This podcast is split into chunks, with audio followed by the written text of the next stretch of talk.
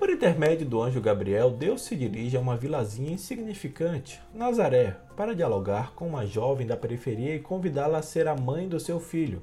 É justamente lá na periferia que Deus encontra a acolhida generosa no coração de Maria. Ela é saudada com as palavras do anjo: Alegra-te, cheia de graça, o Senhor está contigo. Surpresa com essa visita inesperada, Maria aos poucos vai compreendendo o que está acontecendo.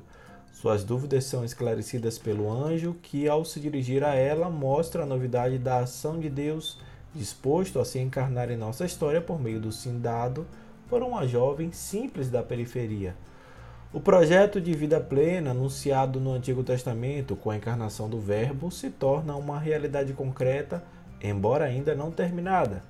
Deus nunca abandonou seu povo nem as promessas que lhe fez. Ao contrário, ao longo da história, preparou a humanidade para a vinda do Salvador e, com ele, a instauração do seu projeto de amor.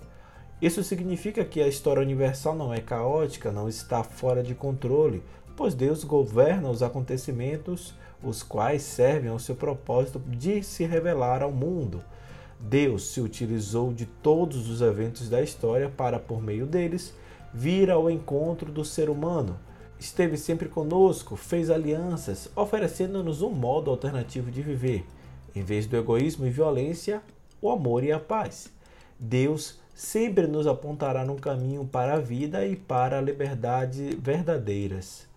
Hoje é domingo, 20 de dezembro, e este é o podcast Santo do Dia um podcast que conta as histórias e obras dos santos da Igreja Católica e aos domingos fazemos a reflexão do Evangelho do dia e também outros temas relacionados ao segmento católico. Disponível nos principais aplicativos de podcast, você pode assinar nestes tocadores e ser notificado sempre que houver novos episódios. O nosso perfil no Instagram é o arroba podcast Santo do Dia. Hoje, Vamos refletir sobre o evangelho do quarto domingo do Advento, Lucas capítulo 1, versículos de 26 a 38, baseado nos roteiros homiléticos da revista Vida Pastoral, escrito pela irmã Ayla Pinheiro de Andrade e padre Nilo Luz, escrevendo para a editora Paulus. Eu sou Fábio Cristiano, sejam bem-vindos ao Santo do Dia.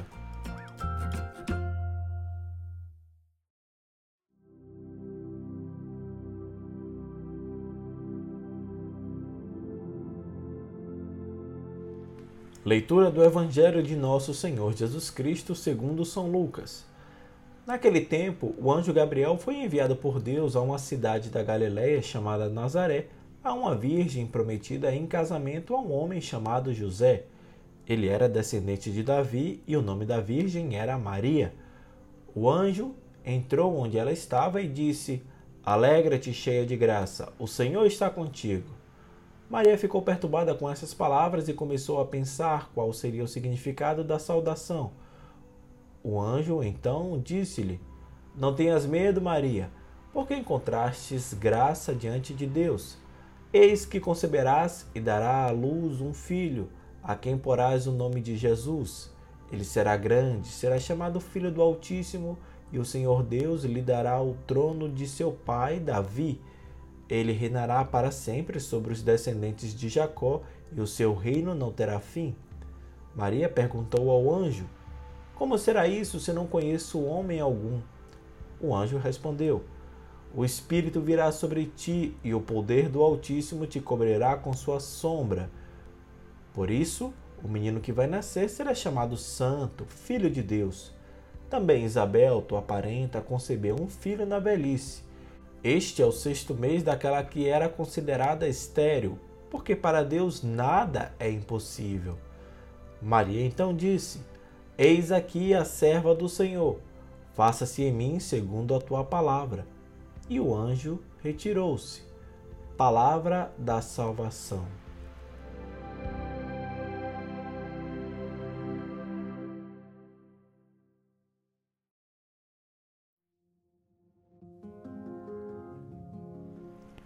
Evangelho de hoje nos diz que Maria dialogou com Deus por meio do anjo Gabriel e mostra que Deus não se impõe, não subjuga, mas dialoga. Busca um interlocutor humano e necessita da palavra de Maria, uma mulher, para que seu filho nasça.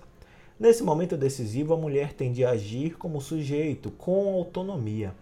Da palavra da mulher depende a palavra de Deus, e nessa linha, No final do advento, descobrimos Maria como uma mulher autônoma, amorosa, livre e determinada, capaz de pôr sua vida a serviço de Deus.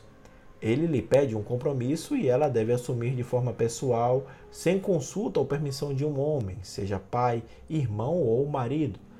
É a mulher, antes foi Eva, agora é Maria, quem decide. Isso é muito significativo porque a história de Israel foi narrada segundo a perspectiva de que Deus agia, geralmente por meio do sexo masculino, com o qual fazia alianças. Agora Deus rompe essa supremacia do homem, expressando seu mistério por intermédio da fé e da acolhida de Maria à sua proposta. Maria compreende o que Deus está propondo e por isso pergunta, não resiste, não procura apoio em ninguém, simplesmente expressa sua dificuldade diante daquela proposta. Ela se sabe autônoma diante de Deus e, com base em sua própria solidão e autonomia, lhe responde. O anjo dialogou a sós com Maria, considerando-a como portadora da esperança messiânica. Isso rompe com o messianismo do tipo masculino, que se expressa numa visão segundo a qual o masculino é privilegiado por causa do seu poder de engendramento e por sua capacidade de imposição e violência. Esse messianismo está vinculado à figura de um rei triunfante com insígnias de poder e guerra. O anjo, contudo, não se dirige ao homem, e sim à mulher Maria, que não aparece em confronto com ninguém.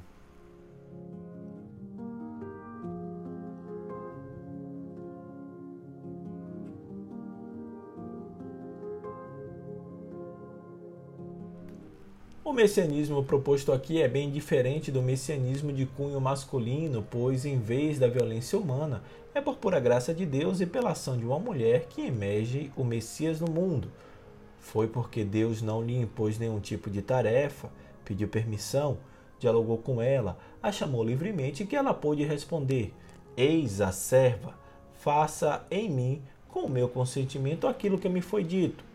Somente dessa forma, com a colaboração ativa, se podem compreender e cumprir as esperanças de Israel.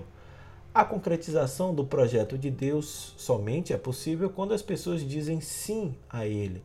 Foi assim desde os tempos antigos de Israel, foi assim com Maria e com os discípulos de Jesus e assim conosco hoje. A novidade não vem de um grande centro nem de uma família de destaque, como normalmente se podia imaginar, mas vem do anúncio feito a uma jovem em Nazaré, aldeia sem importância alguma para quem vive na capital Jerusalém e para os que controlam o templo. O menino que nascer no seio de Maria será chamado pelo nome de Jesus, aquele que salvará a humanidade. Seu reinado não terá fim e não terá nada a que ver com a glória e o poder dos grandes e poderosos reis de Israel e do mundo. Será um reinado a serviço da justiça em favor dos empobrecidos.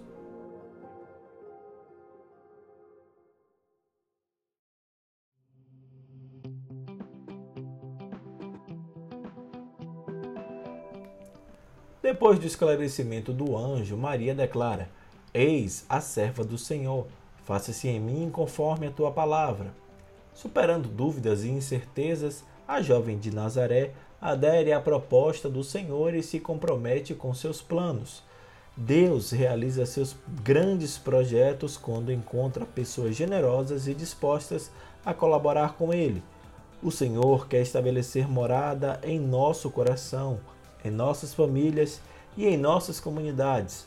Para isso, é necessário que lhe abramos as portas para que entre e faça parte de nossa vida, deixando-nos transformar pelo seu amor e inebriar pela alegria desejada pelo anjo a Maria, seremos também nós portadores e testemunhas do mistério da encarnação.